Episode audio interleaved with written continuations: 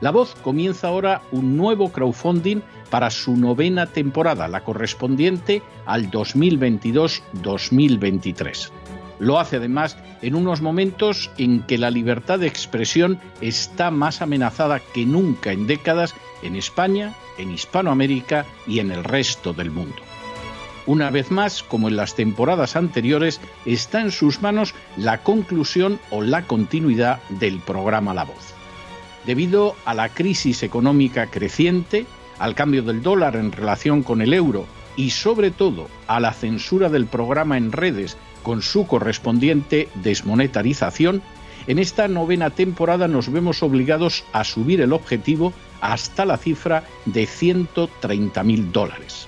Con el crowdfunding se mantiene la emisión en directo, en abierto y de forma gratuita del programa a través de YouTube, iBox, SoundCloud, Spotify, Apple Podcasts, Google Podcasts, Tunnel y Stitcher. Además, por supuesto, de en cesarvidal.tv. De hecho, es este crowdfunding el que permitirá poder seguir emitiendo en cesarvidal.tv, ya que sin la continuidad de la voz no puede haber continuidad de contenidos en ese canal televisivo. Si la voz, tras la conclusión de esta temporada, no pudiera regresar en el mes de octubre, quizá no sucedería algo tan grave.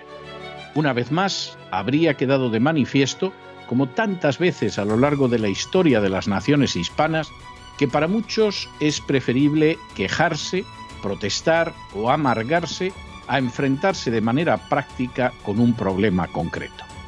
No pasaría nada.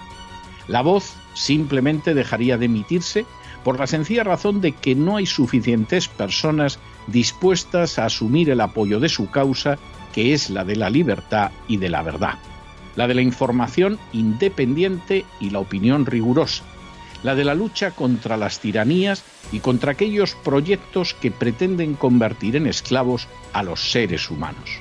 Si piensan que merece la pena seguir escuchando día a día la voz, son ustedes bienvenidos a la hora de contribuir al nuevo crowdfunding que permitirá que puedan escuchar este programa radiofónico una temporada más. Muchas muchas, muchas gracias por todo. God bless you. Que Dios los bendiga.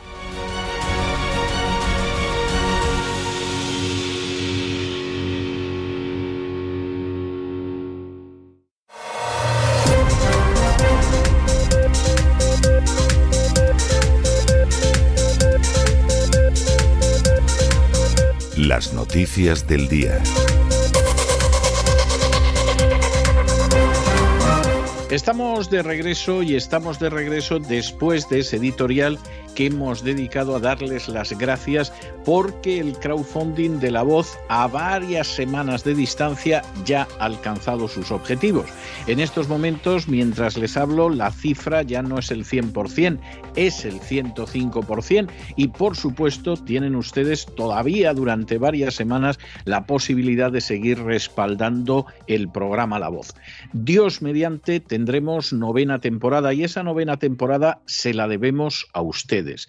Y se la debemos a ustedes porque a nosotros no nos mantienen en las ondas, no nos mantienen detrás de los micrófonos, no nos mantienen trabajando ni los partidos políticos, ni las confesiones religiosas, ni los sindicatos, ni los bancos, ni las compañías farmacéuticas, ni cualquier otro grupo de presión, ni ninguna casta privilegiada. Nos mantienen ustedes. Ustedes son los que cada año deciden si seguimos una temporada más o si nos vamos a casa, que no tendría ninguna gravedad. Esa es la realidad. Y por lo tanto, gracias a ustedes que nos votan, nos respaldan y nos apoyan temporada tras temporada, habrá una novena temporada de la voz defendiendo la verdad, defendiendo la libertad y defendiendo a aquellos que no tienen voz y a los que precisamente la voz les da voz.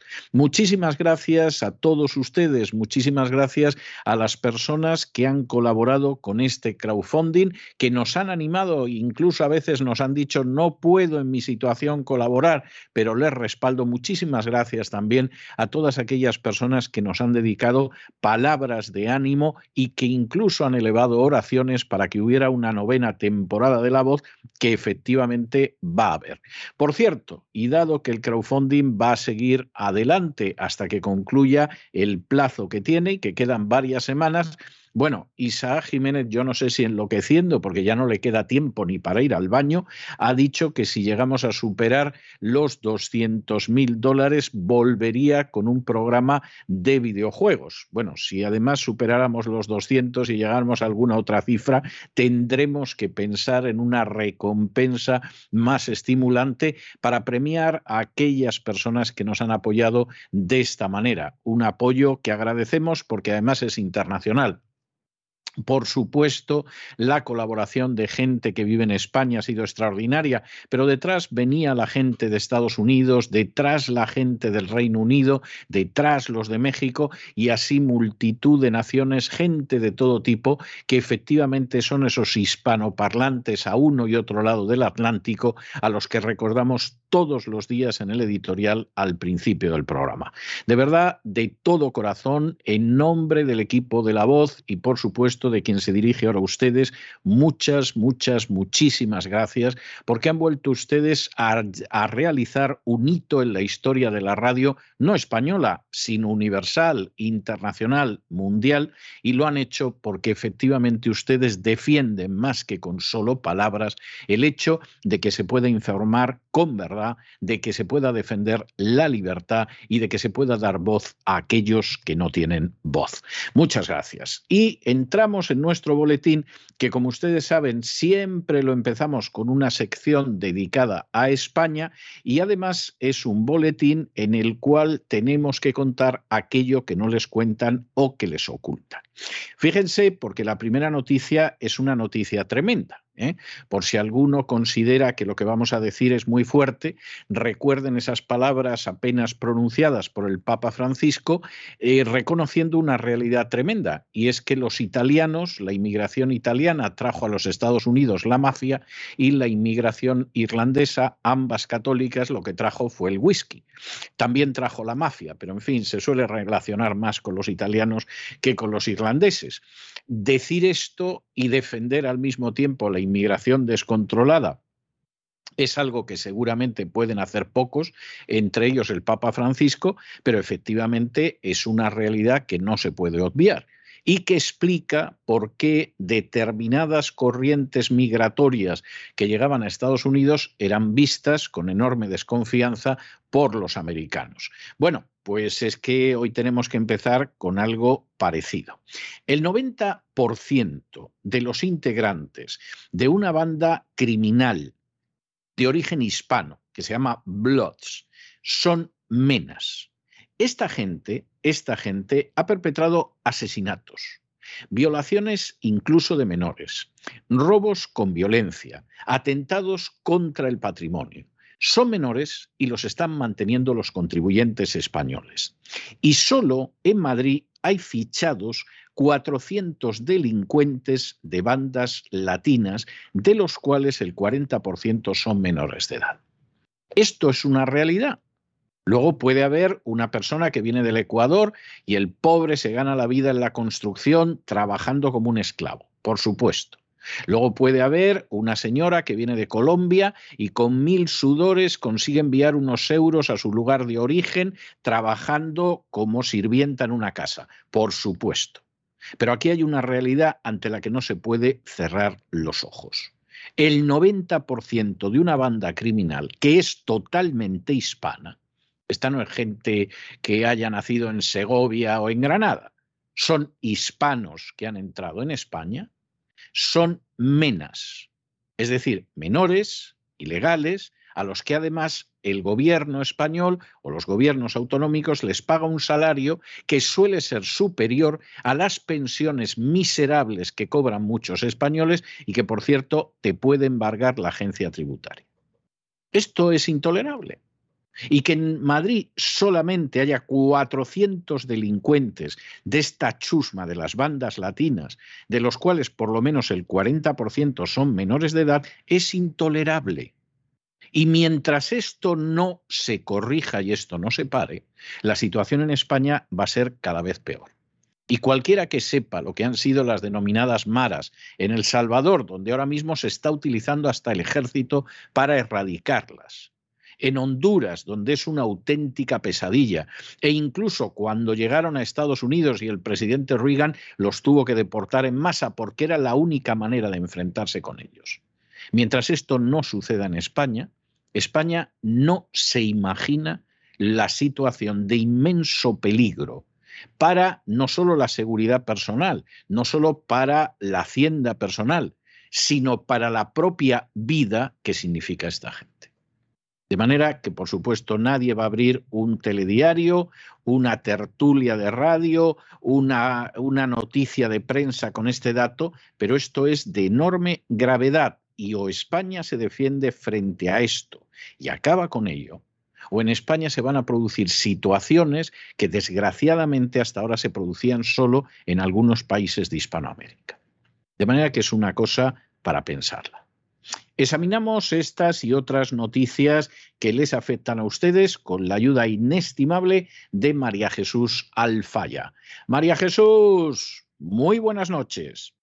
Muy buenas noches, César. Muy buenas noches a los oyentes de La Voz, a quienes invitamos, si quieren que este programa La Voz se siga escuchando, y también el canal de televisión de César Vidal, www.cesarvidal.tv, con contenidos además exclusivos, les invitamos a que contribuyan en el crowdfunding que nos va a permitir continuar adelante, mostrándoles las noticias que nadie les cuenta y siendo nuestra causa la verdad y la libertad.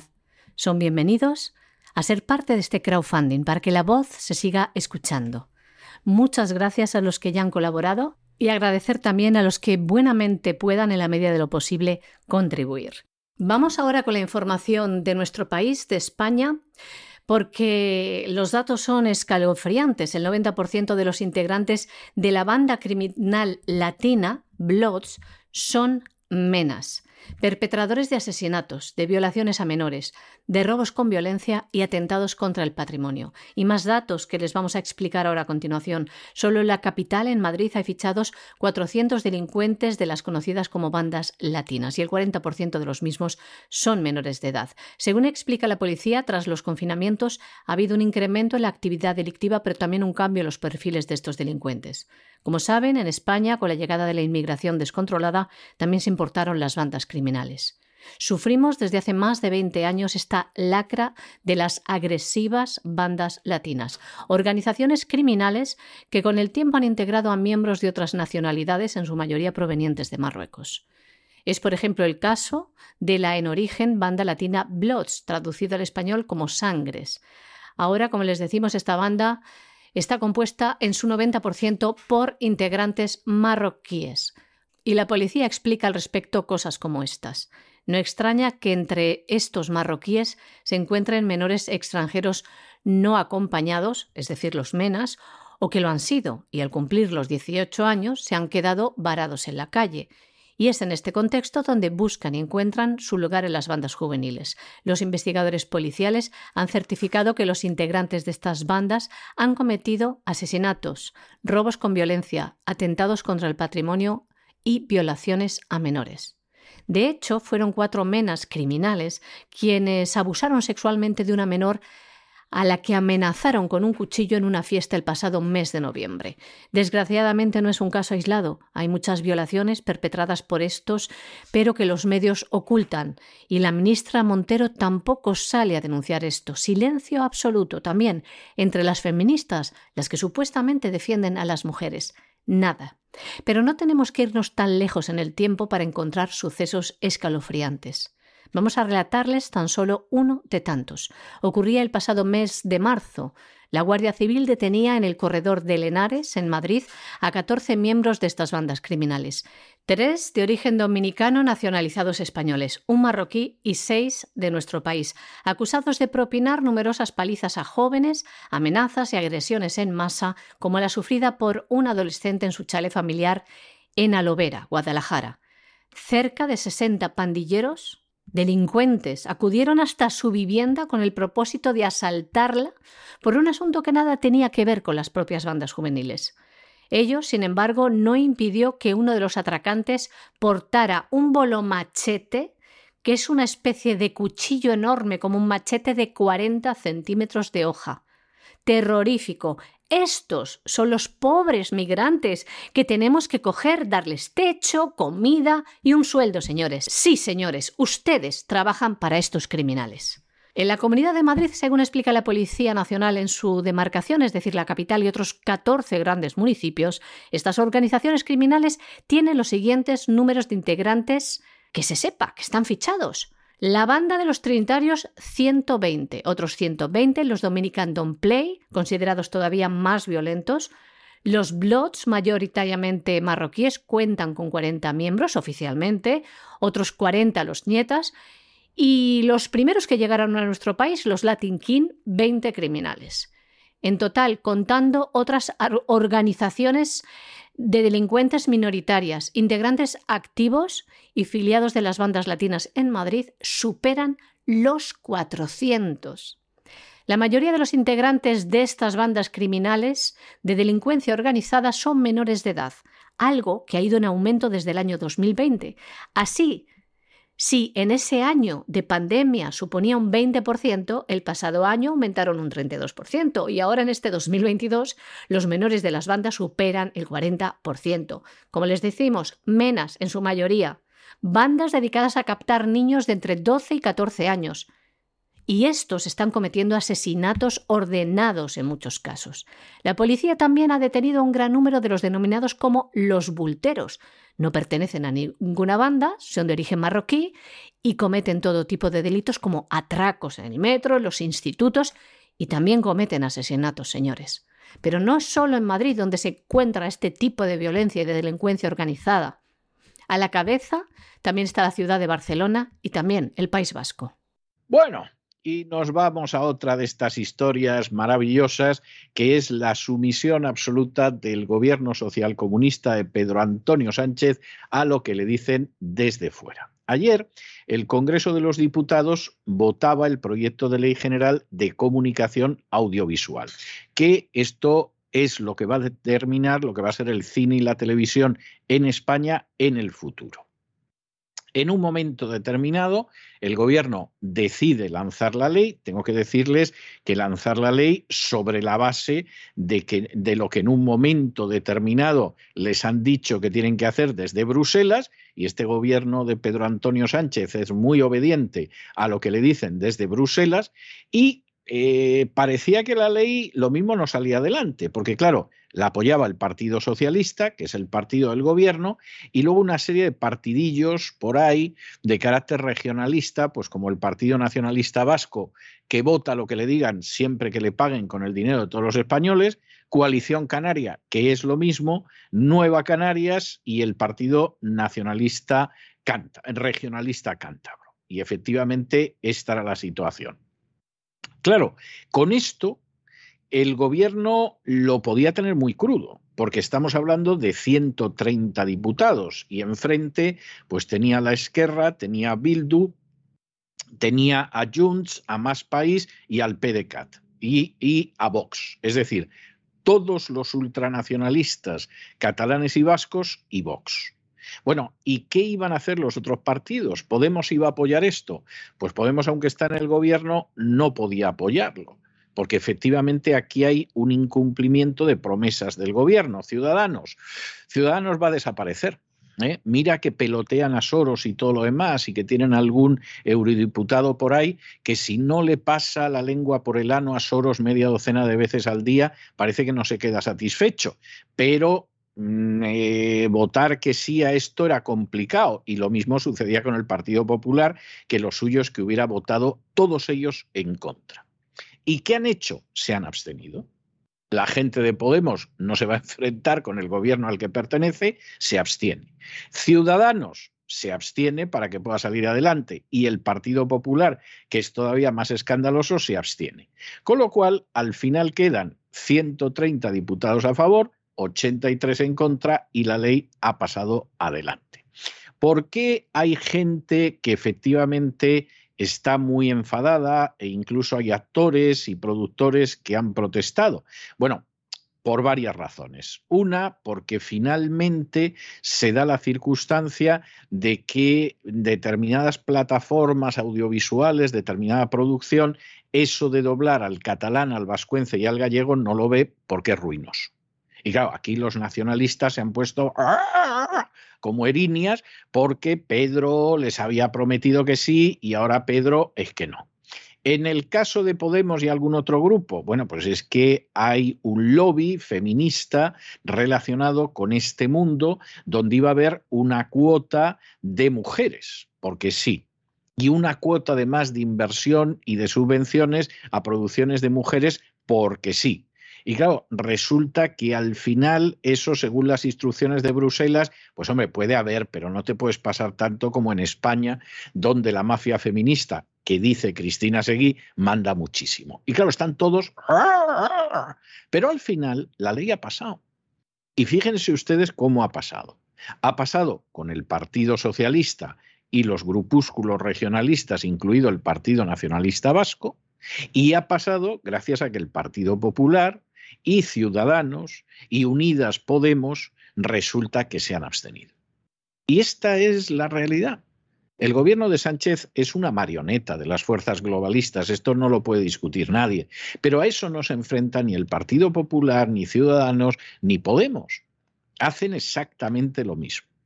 Y al final esto ha salido adelante. Y claro, el voto en contra de Vox, pues hombre, por un lado tiene una razón de ser, es un voto de decir, hombre, usted no puede hacer lo que le dicen desde fuera, pero claro, por otro lado dices, eh, bien, ¿y exactamente cuál es la alternativa, hijos míos? Porque esta ley, al final, aunque sea impuesta desde arriba, en algunos aspectos mejora lo que hubiera hecho el Partido Socialista si no obedeciera desde arriba, lo cual es una terrible paradoja.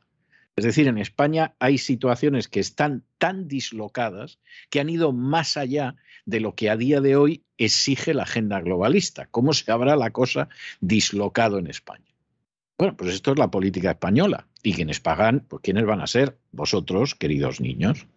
El Pleno del Congreso de los Diputados votó ayer el proyecto de Ley General de Comunicación Audiovisual, la norma que va a regir la producción y la emisión de cine y televisión en España. Una ley patrocinada por el Gobierno y había división interna entre los miembros del propio Gobierno, los socios de Gobierno, pero finalmente la abstención del Partido Popular ha sacado adelante la ley. La votación ha quedado del siguiente modo. El sí de 130 diputados pertenecientes al Partido Socialista, al Partido Nacionalista Vasco, Coalición Canaria, Nueva Canarias, Partido Regionalista Cántabro y 83 no es de Vox, de Esquerra Republicana de Cataluña, de H. Bildo, de Juntos por Cataluña, Más País, el PDCAT y 131 abstenciones del Partido Popular, Unidas Podemos y Ciudadanos. La ley audiovisual surge para transponer una directiva europea y que el Gobierno ha querido aprovechar para convertir a España, dice, en un destino de inversiones extranjeras en producción audiovisual. Esta ley pasa ahora al Senado. Pero a Sánchez, como ven, parte de los socios se le han revelado. En concreto, Esquerra Republicana, EH Bildu, los nacionalistas catalanes, que culpan al Partido Socialista de desvirtuar la definición de productor independiente en un contexto en el que las televisiones están obligadas por ley a invertir un 5% de sus ingresos en ese sector. Con el cambio, denuncian, se les equipara a las grandes empresas y se pone su existencia en riesgo porque impulsa una mayor concentración en torno a los grandes grupos de comunicación como son A3 Media y Mediaset. La polémica se inició entre los socios de gobierno y el mundo audiovisual cuando, a última hora, el Partido Socialista introdujo una enmienda que ha sido la que ha provocado la protesta del mundo del cine. Más de 350 directores, productores independientes y actores han firmado un manifiesto, entre ellos Pedro Almodóvar, Paco León, y Ciar Boyain o Antonio Resines. Y Pedro Sánchez eh, rompía también, incumplía su palabra, el acuerdo conseguido con Esquerra Republicana de Cataluña y hecho Bildu, algo que les ha enfadado mucho, como ven. En este acuerdo el gobierno, a cambio de que ellos, sus socios más radicales, aprobaran los presupuestos generales del Estado, pues blindaba las producciones en los idiomas cooficiales catalán, euskera y gallego en las grandes plataformas audiovisuales como HBO, Netflix o Disney Plus. Y hay otro punto del que se quejan desde el mundo del cine. En la nueva ley no se atiende las cuotas previstas para incentivar las producciones dirigidas por mujeres, que el Gobierno había anunciado durante la redacción de la ley. La Asociación de Mujeres Cineastas y de Medios Audiovisuales, CIMA, ha denunciado que se debía fijar una cuota del 40% para la emisión y el catálogo de películas y series dirigidas por mujeres. Además, desde esta asociación denuncian que la ley solo prevé que el 30% de la inversión en producciones independientes esté obligatoriamente dirigida a las mujeres. Actualmente esa cuota está en el 21% y ese 30% les parece insuficiente. Nos vamos a Hispanoamérica y nos vamos a Hispanoamérica donde en el Perú el presidente Pedro Castillo ha anunciado que el gobierno va a presentar en el Congreso un proyecto de ley en el que se contempla que los presos trabajen para contribuir a los gastos que ocasionan en prisión.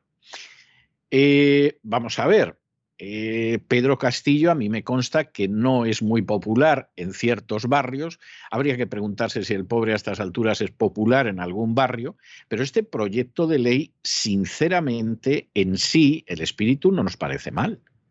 Es decir, que en estos momentos haya gente en el Perú, que son decenas de miles, que están en prisión en un número altísimo de casos, porque efectivamente se dedican a delinquir y que a esta gente se la mantenga, es verdad que las prisiones del Perú no son las prisiones americanas ni las prisiones europeas, no es ninguna canonjía acabar en una de esas prisiones, pero que de pronto se decida que esa gente trabaje para contribuir a que la mantengan los contribuyentes, como idea está muy bien. Luego, ¿cómo esto se concretará en la práctica? Pues eso está por ver, pero la idea es buena se le haya ocurrido a Castillo o a quien sea. Y si la gente que va a prisión efectivamente tuviera que contribuir al mantenimiento de estar en prisión, desde luego habría bastante gente que se lo pensaría, porque también hay gente que delinque porque es una manera de no trabajar. Con lo cual, si vas a ir a prisión, vas a estar peor y encima te va a tocar trabajar, muchos se lo pensarían a lo mejor buscarían un trabajo honrado, de no mucho sudar, pero por lo menos honrado para no acabar en la cárcel. O sea, insistimos, la idea como tal es buena. Habrá que ver cómo se concreta. Y luego habrá que ver qué hace la oposición, porque es que hay gente que se la tiene jurada a Pedro Castillo desde el principio, cosa que podemos entender, hombre, pero no se trata de estar torpedeando todo lo que se le ocurre a Castillo simplemente porque queremos hundir a Castillo. Alguna vez la oposición en Perú podía dedicar, no sé, 5, 10, 15 minutos a pensar en hacer algo útil y bueno hacia la población del Perú, que a fin de cuentas es la que les paga lo que reciben del Estado. De modo que es una cuestión para pensar y es una cuestión, según se vea cómo es, que efectivamente, pues a lo mejor merecería la pena copiarse en España, ¿no?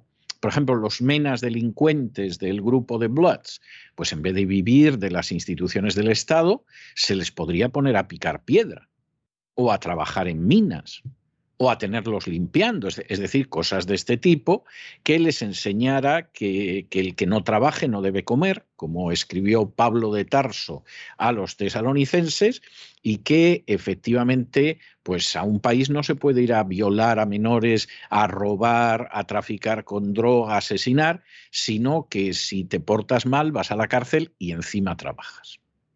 No crean ustedes que la idea es tan mala. El presidente de Perú, Pedro Castillo, anunciaba este martes en un Consejo de Ministros que su gobierno presentará en el Congreso un proyecto de ley por el que se contempla que los presos trabajen para asumir sus propios gastos en la cárcel, los gastos que generan a la sociedad. El proyecto fue presentado el pasado 13 de mayo y en él se plantea que los presos comiencen a trabajar para asumir sus crímenes y como una lección personal de vida. El presidente Pedro Castillo se expresaba del siguiente modo. Presentaremos un proyecto de ley para que los delincuentes que arranchan la cartera y mantienen en zozobra a la población se mantengan y coman con el sudor de su frente, que empiecen a trabajar. Pues bravo, señores, ojalá cundiera el ejemplo. Castillo pedía a los grupos parlamentarios que trabajen conjuntamente para aprobar este proyecto de ley, que sirve también para luchar contra la inseguridad ciudadana. Cuando les pongan a trabajar, se van a pensar lo de los delitos con lo fácil que es vivir del sudor de la frente de otros. Según datos oficiales de hace un año, del pasado año, hay superpoblación carcelaria, hacinamiento, un 111%, y afecta sobre todo a las cárceles de Lima. Bueno, y este domingo hay elecciones en Colombia y existen muchas posibilidades de que Gustavo Petro pueda incluso ganar en primera vuelta. Bueno, por supuesto, efectivamente esto es algo que ha revuelto muchísimo a ciertos sectores porque Gustavo Petro tiene un pasado guerrillero, si alguno lo prefiere, terrorista, porque se da la circunstancia de que ha estado en prisión donde al parecer incluso lo torturaron y porque por supuesto tiene cuentas pendientes y no es de esperar que de alguna manera se dé la circunstancia de que Gustavo Petro pues vaya a seguir un programa moderado y de sentido común. Y por supuesto, luego están los locos que dicen que detrás de Gustavo Petro están los servicios secretos de La Habana, en fin, todos estos que, que consideran que incluso el diluvio universal lo provocó Fidel Castro. Vamos a ver, la situación de Colombia es una situación muy triste, pero es una situación muy triste porque desde el principio la situación de Colombia ha sido una situación que se pretende ahormar y amoldar a los intereses de la agenda globalista. Y en un momento determinado, esa agenda globalista, en la época de Obama, que fue uno de los grandes abanderados de la agenda globalista, con un vicepresidente, que ahora por desgracia es el presidente de los Estados Unidos, consideró que había que permitir de manera además eh, bastante amplia, generosa e injusta la integración de los narcoterroristas en el sistema colombiano. En la convicción de que esos narcoterroristas iban a avanzar en ciertas cuestiones de la agenda globalista. No fueron ellos solos. ¿eh? El presidente colombiano que había en aquel entonces, que no era de izquierdas, era de derechas, pues de hecho incluyó dentro del pacto con los narcoterroristas, por ejemplo, la ideología de género. Y cuando algunas personas, cuando no salió el referéndum y por lo tanto el Papa Francisco no pudo ir a Colombia porque no había salido el referéndum y no podía ir a bendecir a los partidarios del referéndum, cuando se pidió a la gente que había conseguido el no en el referéndum que hablara con la gente de la guerrilla, pues descubrieron, por ejemplo, que la gente de la guerrilla no tenía ningún interés en la ideología de género, que eso había sido el presidente de derechas de Colombia el que lo había introducido. Y desde entonces, la política de Colombia es una política de agenda globalista sí o agenda globalista sí y también. Y Uribe ha sido una marioneta, eh, perdón, Uribe, eh, Duque ha sido una marioneta de Soros, al que continuamente se ha referido y con el que se ha reunido muchas veces, ha hecho avanzar la agenda globalista y ahora solo falta que llegue Petro y que efectivamente haga avanzar todavía más la agenda globalista. ¿Por qué es de izquierdas? No, porque va a hacer avanzar la agenda globalista exactamente igual que lo ha hecho Duque, que es de derechas. Y en medio de esa situación, quien paga el pato, pues es la pobre Colombia.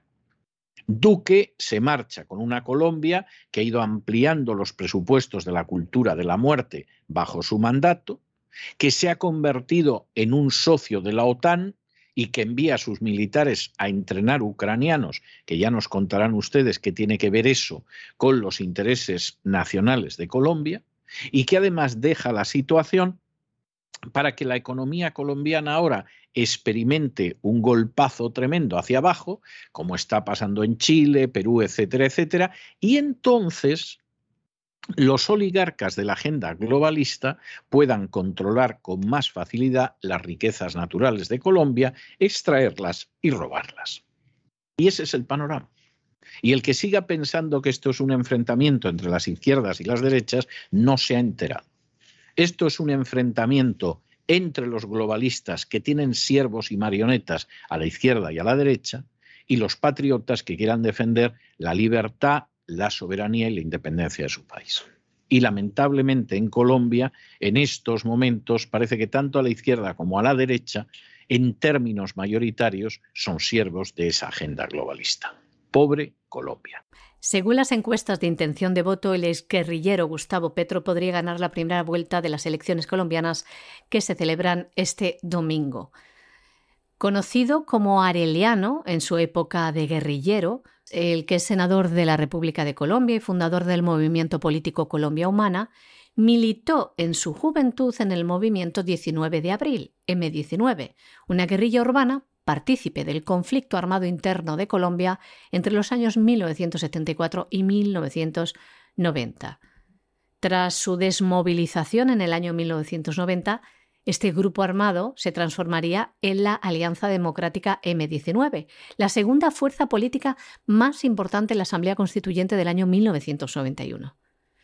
Según cuenta, Petro, dentro de esta guerrilla, se ocupó especialmente de labores de enlace, no tanto de lucha armada. Pero permaneció en ella 12 años. Fue capturado en el año 1985 por el ejército colombiano por llevar armas de forma ilegal y pasó cerca de dos años en la cárcel. Y cuenta ahora también en una biografía que fue torturado. A sus 62 años, este economista, senador y exalcalde de Bogotá es el candidato de la coalición de izquierda Pacto Histórico. Durante su trayectoria política ha denunciado los vínculos entre políticos y paramilitares y ha señalado al expresidente Álvaro Uribe. Las propuestas que abandera Gustavo Petro son, entre otras, las siguientes. El cambio del modelo económico impulsando la producción agropecuaria y la reforma agraria la protección medioambiental y la transición energética del carbón y el petróleo a las renovables.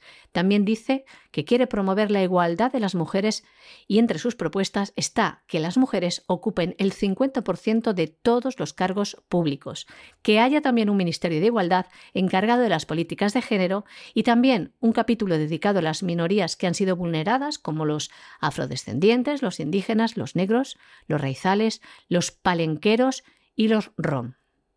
Y también Petro va a prestar bastante atención, decía, a la comunidad LGBTIQ. Y más cosas que impondrá Gustavo Petro si gana las elecciones en Colombia. El servicio militar dejará de ser obligatorio, apuesta por lo que llama la desmilitarización de la vida social, afirmando que prevalecen las autoridades civiles sobre las militares si llega al poder, Petro también quiere continuar con el acuerdo integral de paz del expresidente Santos, negociado con los terroristas. Y como buen político de izquierdas, recurre a la subida de impuestos a los ricos, a las grandes fortunas. En concreto dice que a las 4.000 grandes fortunas. Gustavo Petro se presenta por tercera vez a la presidencia de Colombia en las elecciones que se celebran este domingo y por primera vez las encuestas le dan como ganador. Los sondeos le dan a este candidato de la izquierda un 40% de papeletas en la primera vuelta y la victoria en la segunda vuelta. Hasta ahora, ningún aspirante de izquierda ha triunfado en los comicios presidenciales colombianos. A Gustavo Petro le siguen en intención de voto los siguientes candidatos. En el arco de la derecha colombiana está Federico Fico Gutiérrez, exalcalde de Medellín por el partido Equipo por Colombia. Su discurso se ha centrado en preservar la democracia, las libertades y la seguridad luchar contra la corrupción haciendo rendir cuentas semestrales. Quiere también potenciar la política exterior y las inversiones extranjeras, mejorando los lazos comerciales con Brasil, con México, Chile, Perú, Ecuador y Costa Rica. Y también en el caso de Estados Unidos, intentará restablecer la cooperación técnica y financiera para combatir el narcotráfico y diversificar las exportaciones a los Estados Unidos.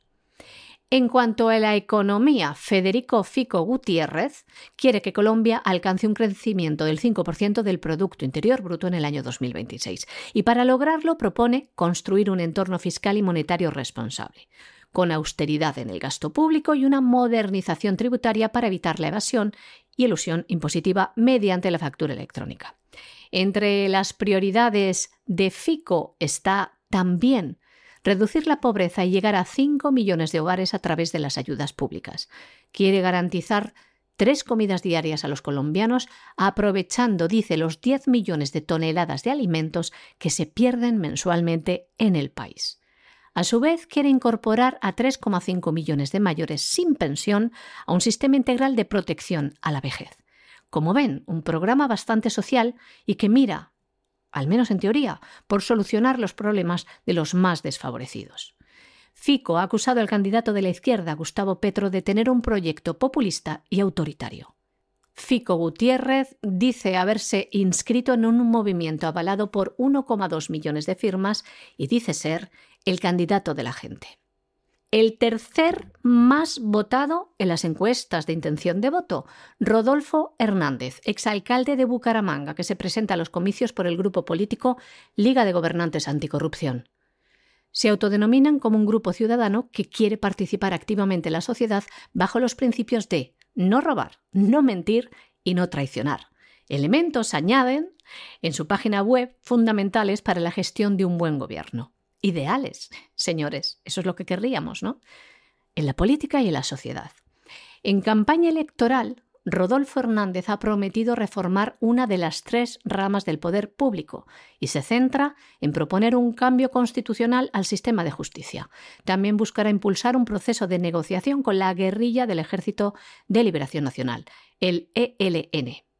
También dice que quiere la promoción integral del acuerdo de paz y el fortalecimiento de la imagen de las Fuerzas Armadas y de la justicia.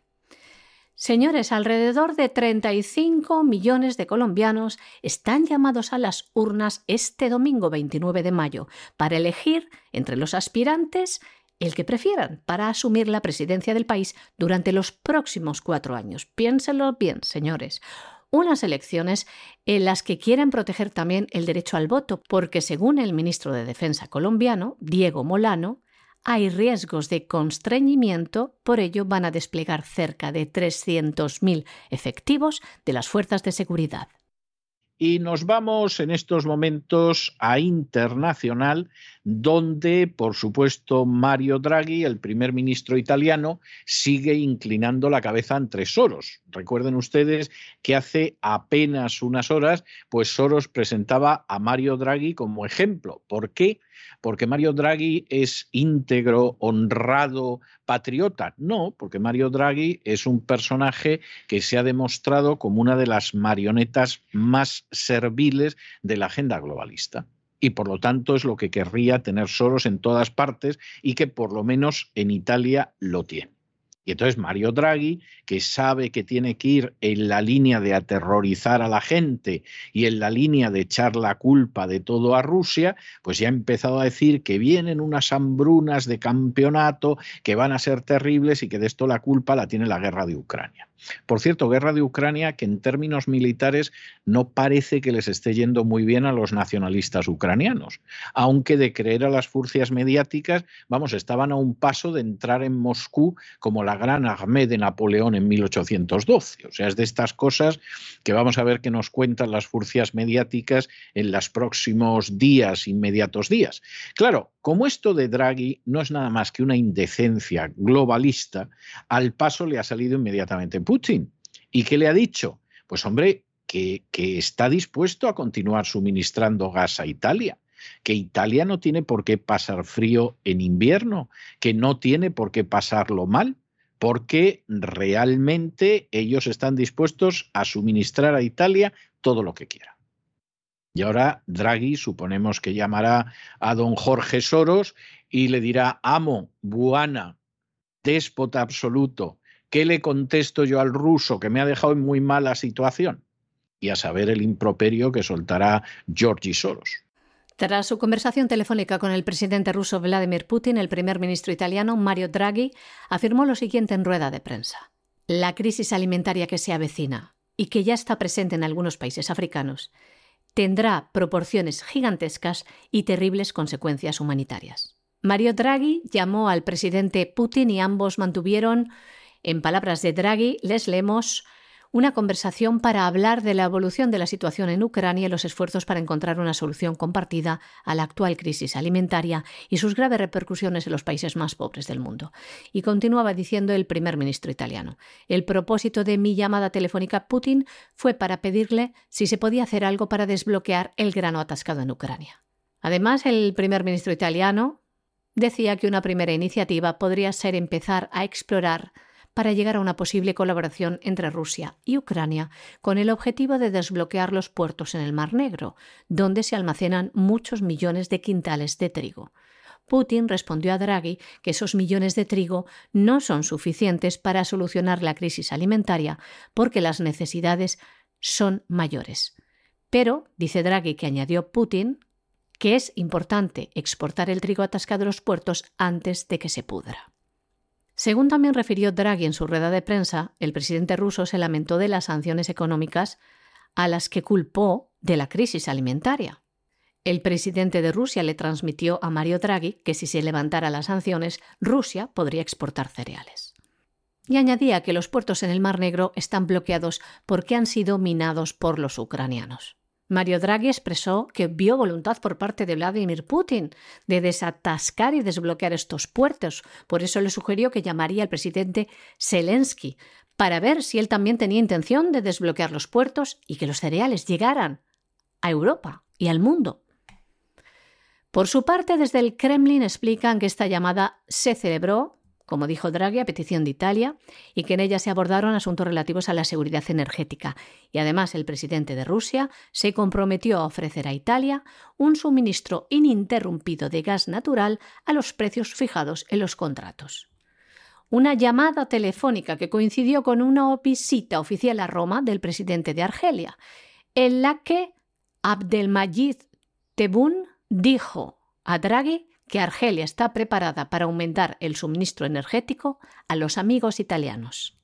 Y como al final la política es una política que no se divide entre izquierda y derecha, aunque a muchos les pese y estén encabezonados en vivir en la época de la Guerra Fría, sino que se divide entre globalistas y patriotas, es decir, entre gente sometida a personajes a los que nadie ha elegido y que no tienen la menor legitimidad ni moral ni política, pero que son los amos del cotarro globalista, y aquellos que son patriotas y que con más o menos acierto intenta defender a su país, pues en Hungría el gobierno ha decretado el estado de emergencia. ¿Por qué?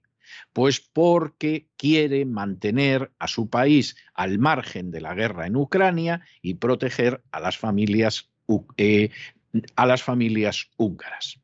¿Y esto por qué? Pues el gobierno lo ha dicho claramente, para salvaguardar los intereses de seguridad nacional, para proteger a las familias y para garantizar que el país se queda al margen de la guerra en el país vecino. Esto es lo que tendría que estar haciendo toda Europa. Esto es lo que tendría que estar haciendo toda Europa. Es decir, a nosotros ese conflicto ni nos va ni nos viene. Es más, todos sabemos que es mentira, todos sabemos que Zelensky es un corrupto y es un liberticida y es una marioneta de la agenda globalista y no vamos a perjudicar a nuestras familias, ni a nuestro país, ni nuestra seguridad, porque de pronto se le antoje a los oligarcas globalistas. ¿Lo hacen? No, no lo hacen. Y no lo hacen porque finalmente están al servicio de esa nefasta agenda globalista. ¿Y quién lo hace al final? Pues un país como Hungría que estará en la OTAN. Pero eso no significa que tenga que renunciar a su libertad, ni a su independencia, ni a su soberanía. Y que está en la Unión Europea, hombre, pero que no está dispuesta a que la Unión Europea le cambie todo porque se le antoja a unos oligarcas, empezando por Ursula von Bruggen y por Borrell, que están en Bruselas.